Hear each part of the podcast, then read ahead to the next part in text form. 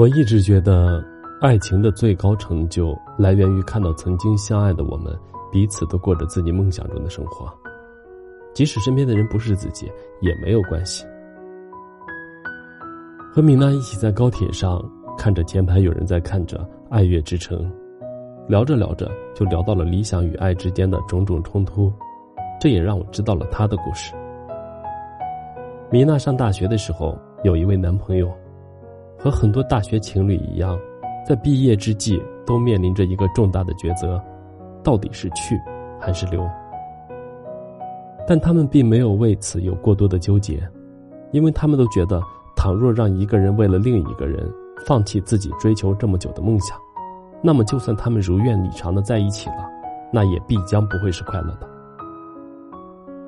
所以，最后男生留学去了新西兰，而米娜留在了北京。同时，也在他们异地的第二年分手了。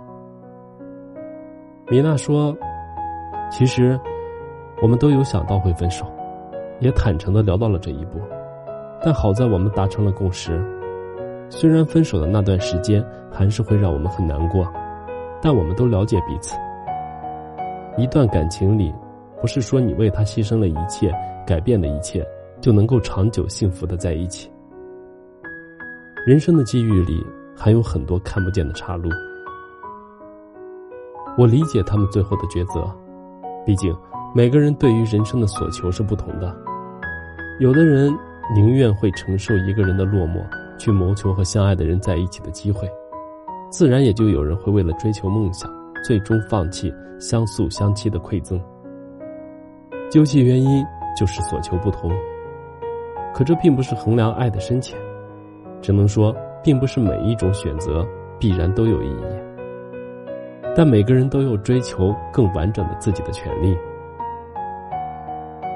牺牲自己成全爱情是一种权利，当事人只要觉得在一起是一种幸福就好。牺牲爱情成全彼此也是一种权利，当事人能看到彼此在追逐梦想的过程中越来越好，也会有着不同的幸福感。《爱乐之城》这部电影有很多人吐槽。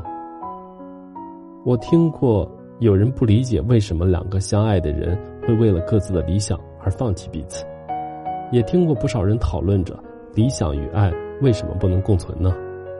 非要让爱和理想站在一个对立的位置。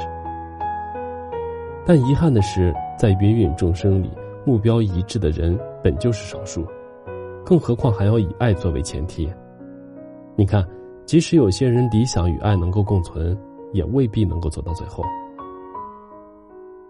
在感情里，痛并快乐才是人间最真实的存在。那些能够撑到最后的，一定是在痛苦与快乐剂量中得出的抉择。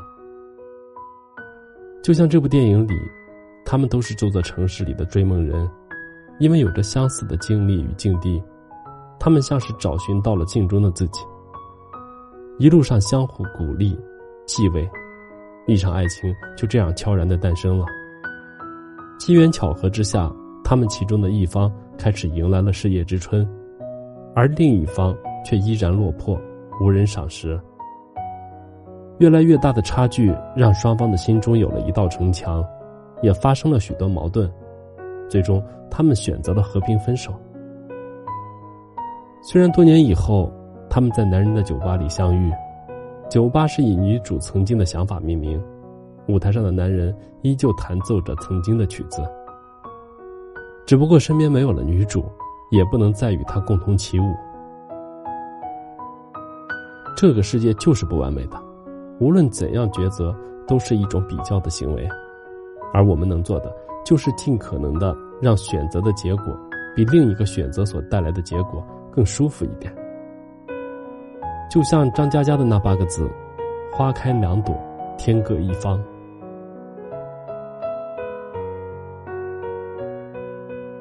有很多人都谈及过感情中的牺牲感，但这是主观色彩很强烈的三个字。就好比我放弃梦想，守在你身边，成就你的梦想，你觉得人家这是牺牲，但人家会觉得这是爱的包容。毕竟。能与梦想撞个满怀很难得，但同样遇见相爱之人也实属不易。如果非要把这个问题与爱与不爱扯到一起，那就会变成我和你妈掉到水里，你先救谁一样，变成了无聊的问题。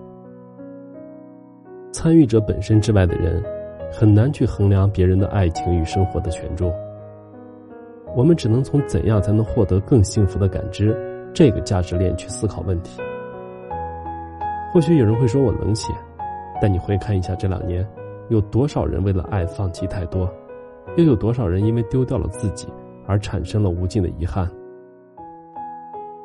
其实，真正合适的恋人，就像米娜和她的前任一样，哪怕最后没有走到一起，也是合适的存在。因为他们都能走到对方的内心世界里，去评估两个人相处的方式，而不是以一种我觉得、我以为的角度去强迫对方为我改变些什么。他们深刻的知道，做最好的自己才是对爱情最大的尊重。他们深刻的清楚，我爱你，并非只是一种占有你的方式。爱你所爱，不问未来。就像电影《爱乐之城》中的那段台词：“我们追寻的不过是另一个人的爱，一股悸动，一个眼神，一个碰触，一支舞，凝视一个人的双眼，点亮一整片天空。”我是余生，感谢您的收听。